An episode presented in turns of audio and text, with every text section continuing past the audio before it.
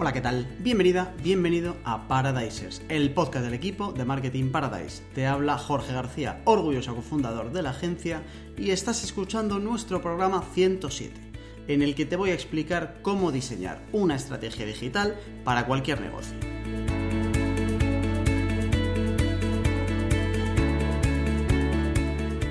Voy a contarte cuál es el proceso que sigo yo a la hora de hacer lo más importante antes de trazar un plan de un negocio online. Tomar buenas decisiones.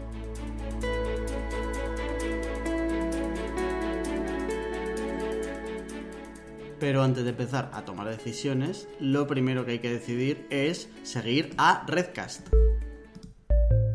Redcast, los mejores podcasts del mundo digital.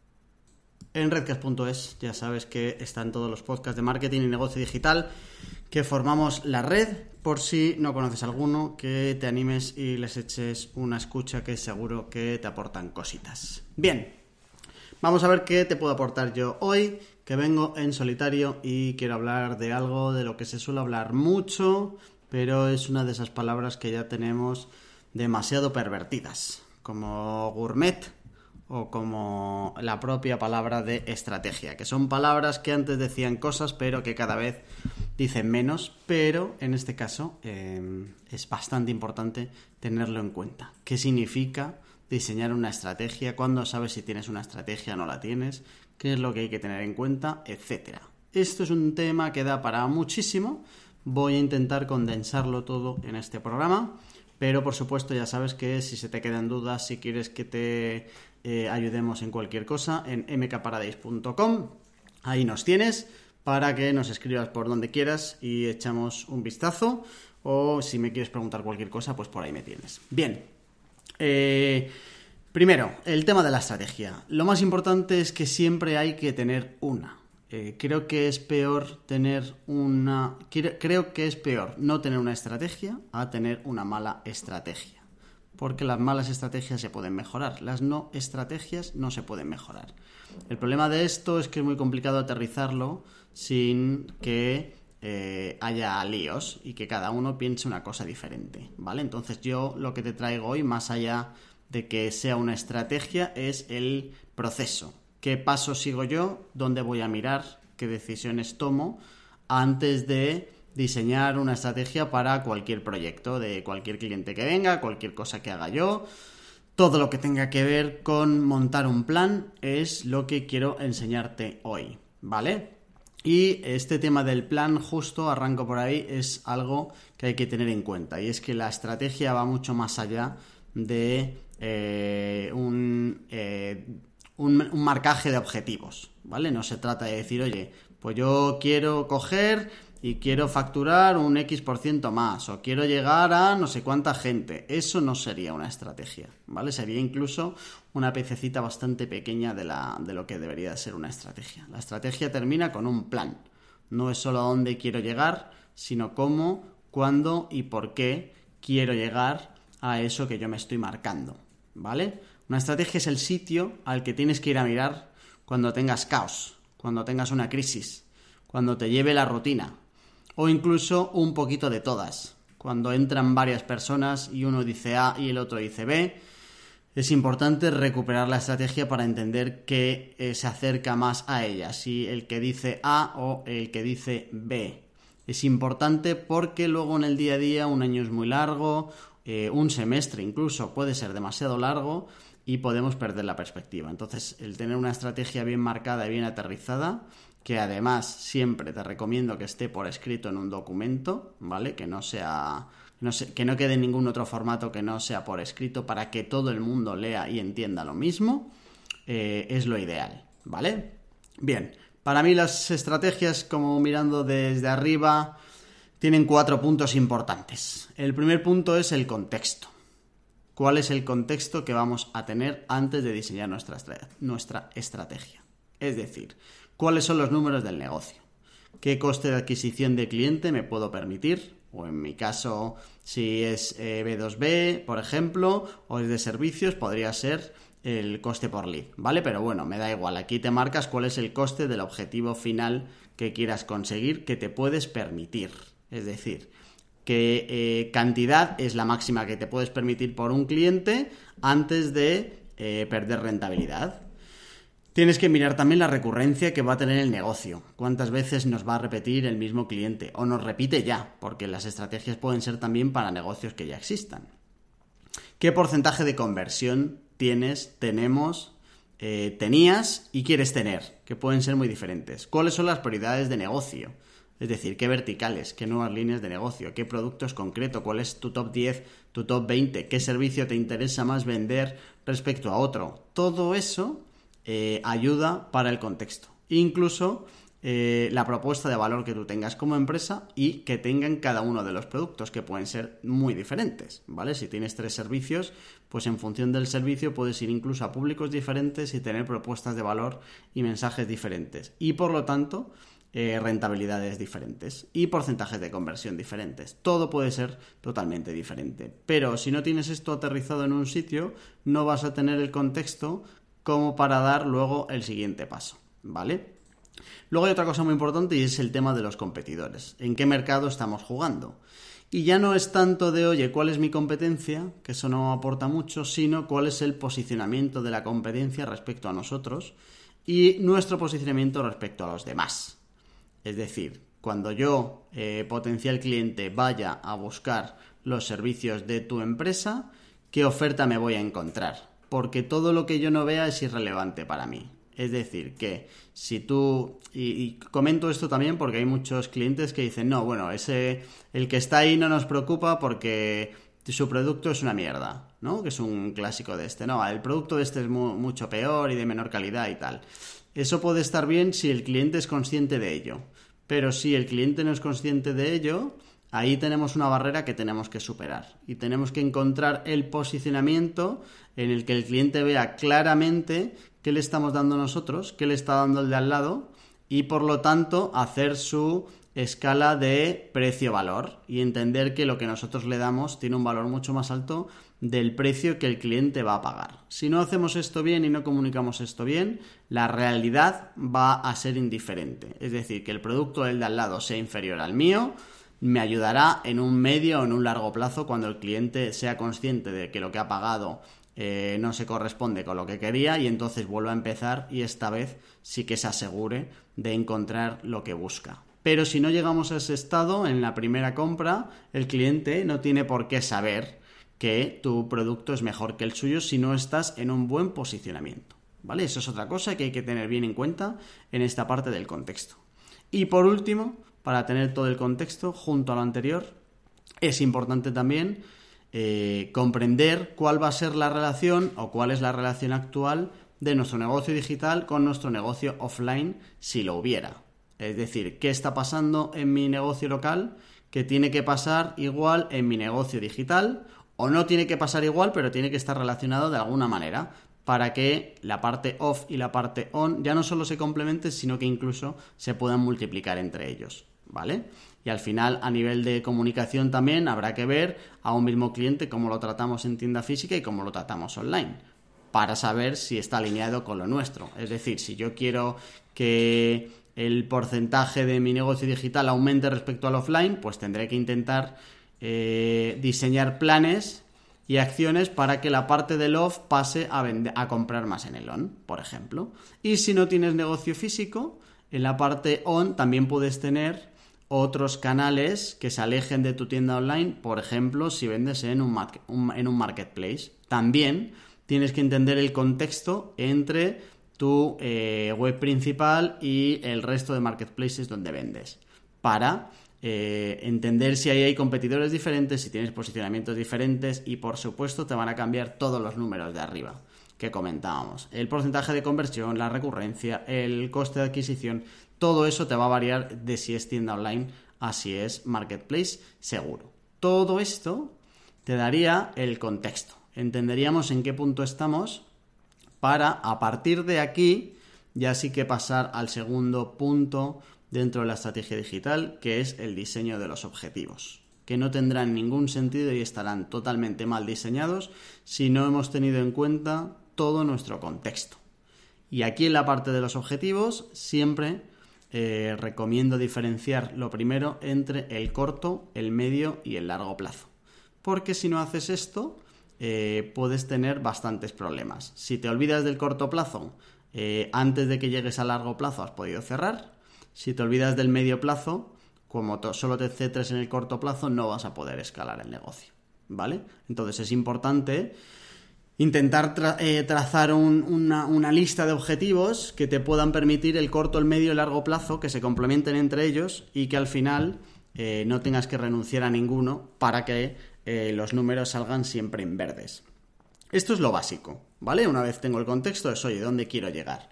Eh, dónde quiero estar en los próximos tres meses, dónde quiero estar en el próximo año, dónde quiero estar dentro de cuatro años, por lo menos básico. Sobre todo, eh, los próximos 12 meses me parecen como lo más importante, porque es muy complicado que el plan que tú te montes de hoy a los próximos cuatro años se vaya a cumplir. No creo que haya muchas empresas que ahora miren para atrás y revisen lo que querían hacer cuatro años antes y se haya cumplido y de repente no hayas tenido un montón de elementos que no preveías, que son aleatorios y con los que has tenido que lidiar. Así que me preocupan más los del corto y los del medio que los del largo plazo normalmente, ¿vale? Pero al final sí que en el largo plazo, si tenemos alguna meta concreta, que incluso no tiene que ser numérica, pero sí un sitio eh, al que aspirar, que, que a veces incluso puede ser más inspiracional que aterrizado, pues este es el momento para ponerlos.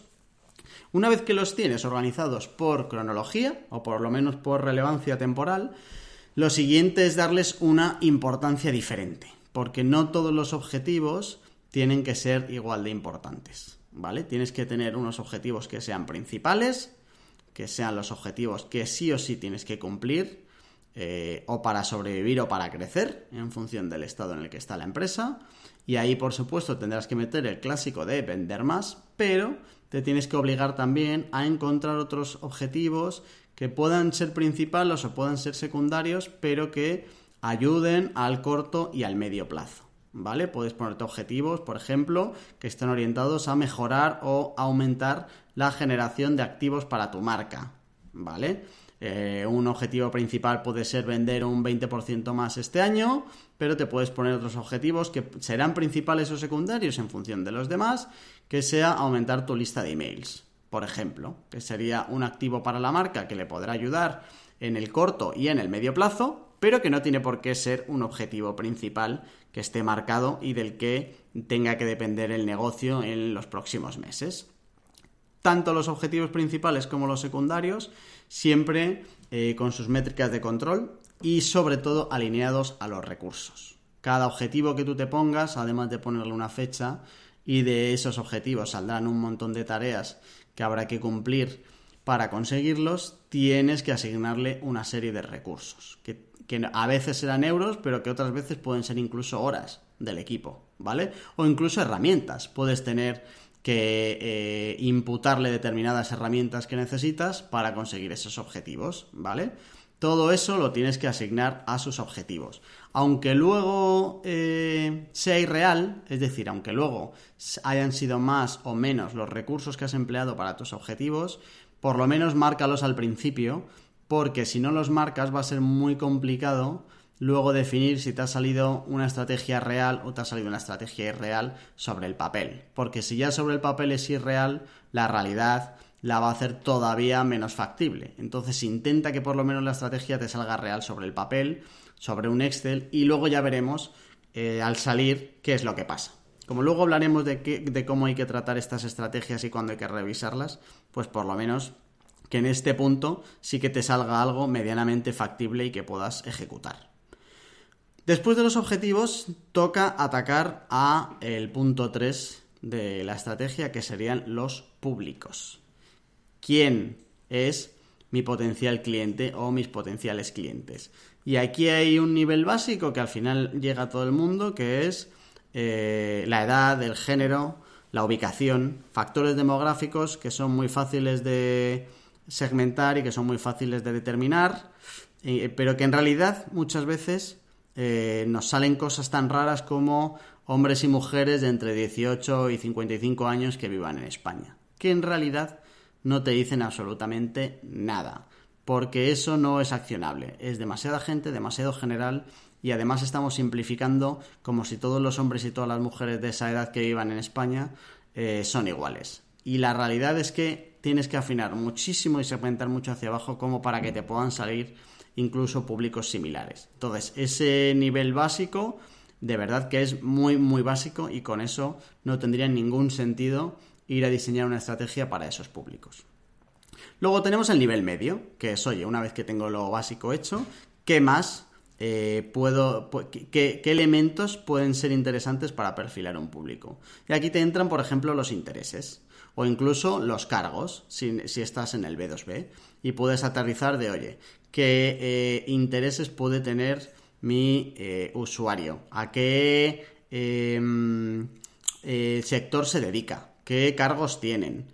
cómo interactúa con otras marcas. Oye, el seguidor que me puede seguir a mí, ¿a qué otras marcas puede seguir? Ya no solo del sector, sino de otras marcas que no tengan nada que ver. En función del tipo de cliente que tú tengas, pues a lo mejor puedes pensar que hay una marca que no tiene nada que ver con la tuya, pero con la que sí que podéis compartir público potencial. Eso sería interesante también aterrizarlo para nuestra segmentación de públicos.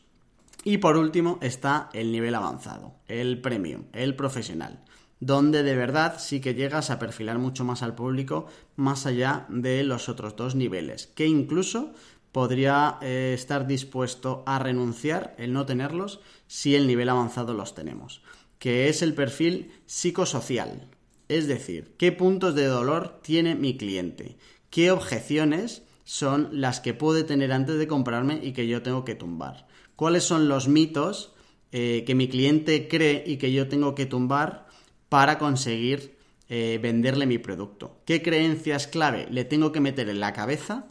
Y que si yo consigo meterle en la cabeza esa creencia, eh, me va a comprar seguro. Esto es mucho más importante que dónde están o que cuántos años tienen. Porque si tú consigues de verdad empezar a tumbar las barreras que el cliente tiene, vas a conseguir acercarte muchísimo más a aumentar las ventas. Y al final aquí, cada perfil de cliente puede tener puntos de dolor u objeciones diferentes. Entonces tendrás que diseñar un poco cuáles van a ser tus argumentos de venta para cada eh, perfil de usuario, asegurándote de que cada perfil de usuario llegue al sitio de tu, de tu negocio digital en el que tú tumbas todas sus objeciones y todos sus mitos. ¿Vale? Y con esto ya sí que puedes tener unos públicos medianamente preparados. Te pueden salir 1, 2, 3, 4 o incluso 150 en función de tu negocio. Cuantos más verticales diferentes tengan y que además compartan eh, poco público entre sí, pues más perfilados te van a salir, ¿vale? Pero al final lo importante aquí es que tú trabajes en tu estrategia los dos niveles. Los tres niveles, perdón. El básico, el medio y sobre todo el avanzado. Para que cuando luego ya te metas al punto 4 que es la elección de los canales, sepas perfectamente eh, qué es eh, lo que mejor le eh, viene a cada público. Y aquí es importante que entiendas que las estrategias tienen que tener estos elementos, por lo menos para mí todos estos son importantes, pero también es muy importante el orden. Es decir, hay que empezar por el contexto, hay que pasar por los objetivos, hay que llegar a los públicos y luego ya meterse en los canales. Porque lo habitual es empezar al revés o saltarse pasos. Que es, oye, voy a montar una estrategia digital, me abro un Facebook, eh, meto dinero en publicidad y a ver qué es lo que va pasando. ¿Vale? Y en realidad cuando lo haces así no has montado una estrategia. Has elegido los canales al tuntún, no hay ningún tipo de rigor detrás y entonces las opciones de que funcionen disminuyen considerablemente. ¿Vale? El cuarto punto este de los canales eh, yo los diferencio por tres, que creo que pueden ser interesantes. Eh, y me da igual los canales que entren en cada uno, porque creo que en función del negocio, em, seguramente los canales cambiarán, ¿vale? Pero por poner ejemplos y que tengas esto también aterrizado, dentro de los canales, el primer bloque que tienes que tener es el de los canales que te van a financiar el medio plazo. Es decir, qué canales eh, vas a elegir en función de todo lo anterior en tu estrategia que te vayan a asegurar que tú en el medio plazo vas a seguir vivo. Si empiezas un negocio, eh, son canales que se tienen que financiar solo uno y que luego financiar lo que pueda venir en el futuro. Dos, ¿vale? Eso es importante. Y si ya tienes un negocio funcionando, lo importante aquí es entender muy bien qué canales son los que te están permitiendo sobrevivir a día de hoy, con qué canales estás haciendo dinero, para que a esos canales no les falte de nada. Estos son los primeros canales que hay que definir y que hay que trabajar muy bien. Los segundos canales que tienes que trabajar son los que te van a permitir escalar. Es decir, ya tengo unos canales que me permiten eh, hacer dinero y empiezo a tener un negocio cuáles son los canales que me van a permitir crecer, con qué canales eh, me voy a permitir yo el aumentar y el multiplicar las ventas por 2, por 3, por 4 en los próximos meses. Esos son los canales que habría que meter en este segundo punto, ¿vale?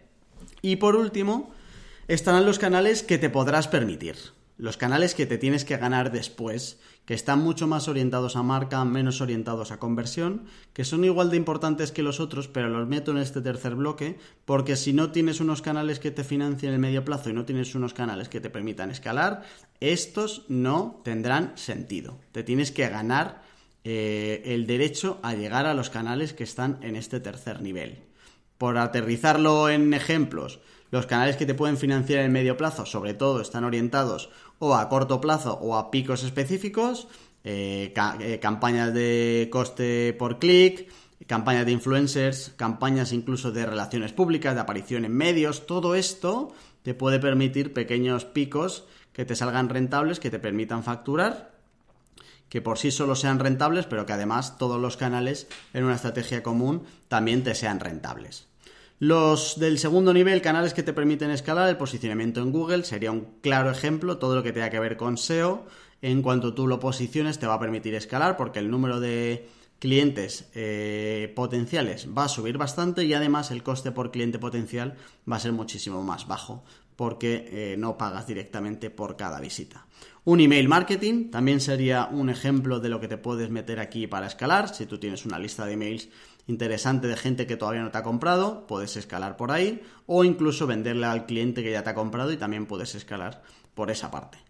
Y por último, los que te podrás permitir, eh, todo lo que tenga que ver con branding, eh, diseñar un podcast, hacer un canal de Twitch, las redes sociales, incluso en la, parte orgánica, en función de negocios también podrían llegar aquí. Son canales que te tienes que llegar a permitir y te tienes, tienes que conseguir el derecho a tenerlos y solo pasará si tienes los otros dos niveles bien trabajados. En realidad ya te digo que aquí los canales pueden cambiar un montón en función del negocio, ¿vale? Pero sí que creo que es importante que lo hagas así en estos tres niveles para evitar que te metas en canales que van muy a largo plazo y donde te pueden destrozar tu cuenta de resultados por no haber priorizado bien o que eh, te centres en unos del corto plazo y al final nunca eh, llegues a trabajar los que te permitan escalar, que en el medio plazo van a ser importantísimos para montar un negocio.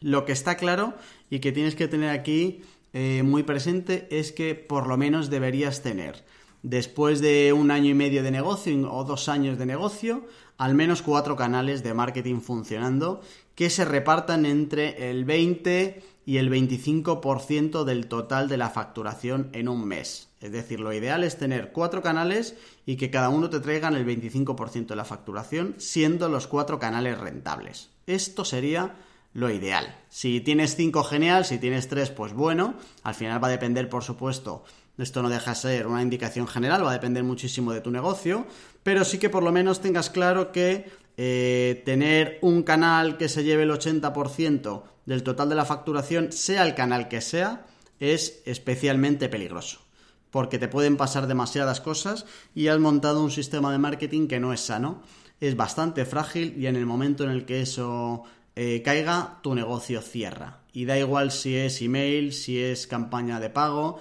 si es SEO, sea lo que sea, me da igual el canal, eh, depender un 80% del canal es bastante peligroso. Lo ideal es tener un canal, un sistema de marketing sano, con cuatro o cinco canales que más o menos estén equitativamente repartidos en cuanto a retorno. Y que por supuesto sean todos rentables. Es decir, no tendrá sentido tener tres canales rentables que tengan un 25%, pero el que me trae el otro 25% no me esté generando dinero y entonces esté comiendo más presupuesto del que debería, ¿vale? Eso, si nos pasa, también habrá que revisarlo y entender muy bien si ese canal es de medio plazo, es de corto plazo, si ya tendría que estar siendo rentable o si no tendría que estar siendo rentable.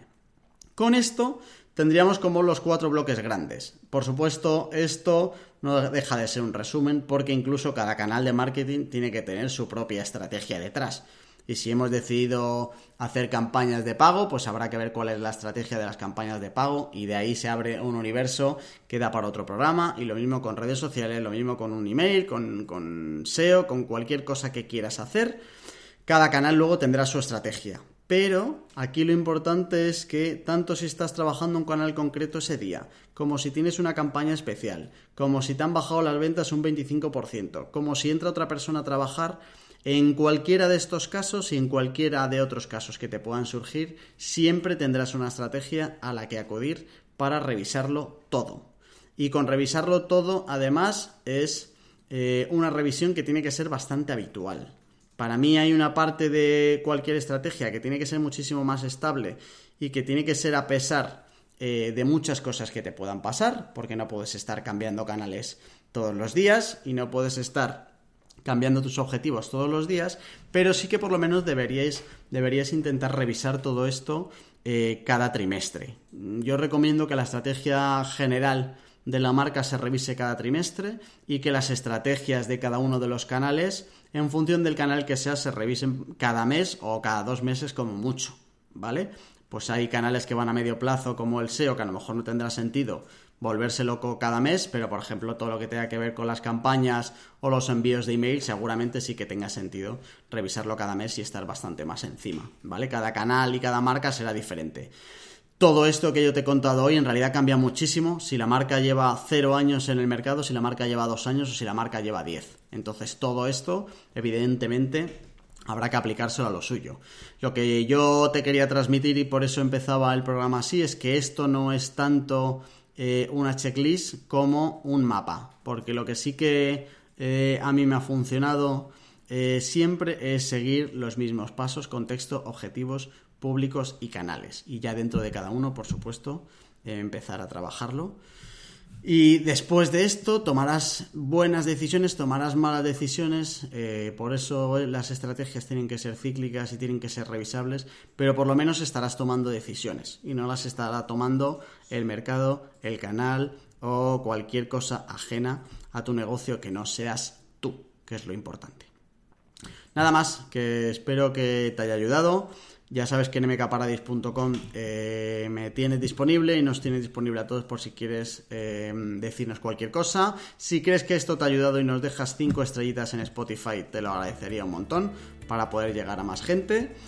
Y la semana que viene, eh, viene Paula por aquí, vamos a hablar de los retos de la indexación que estamos teniendo en todo lo que tiene que ver con SEO este año y cómo conseguir que todas las URLs nuevas que saquemos de verdad lleguen a, a rankear en Google. Así que si no lo has hecho ya, suscríbete a Paradisers para poder decir eso de yo ya les conocía antes de que fueran famosos. Hasta la semana que viene.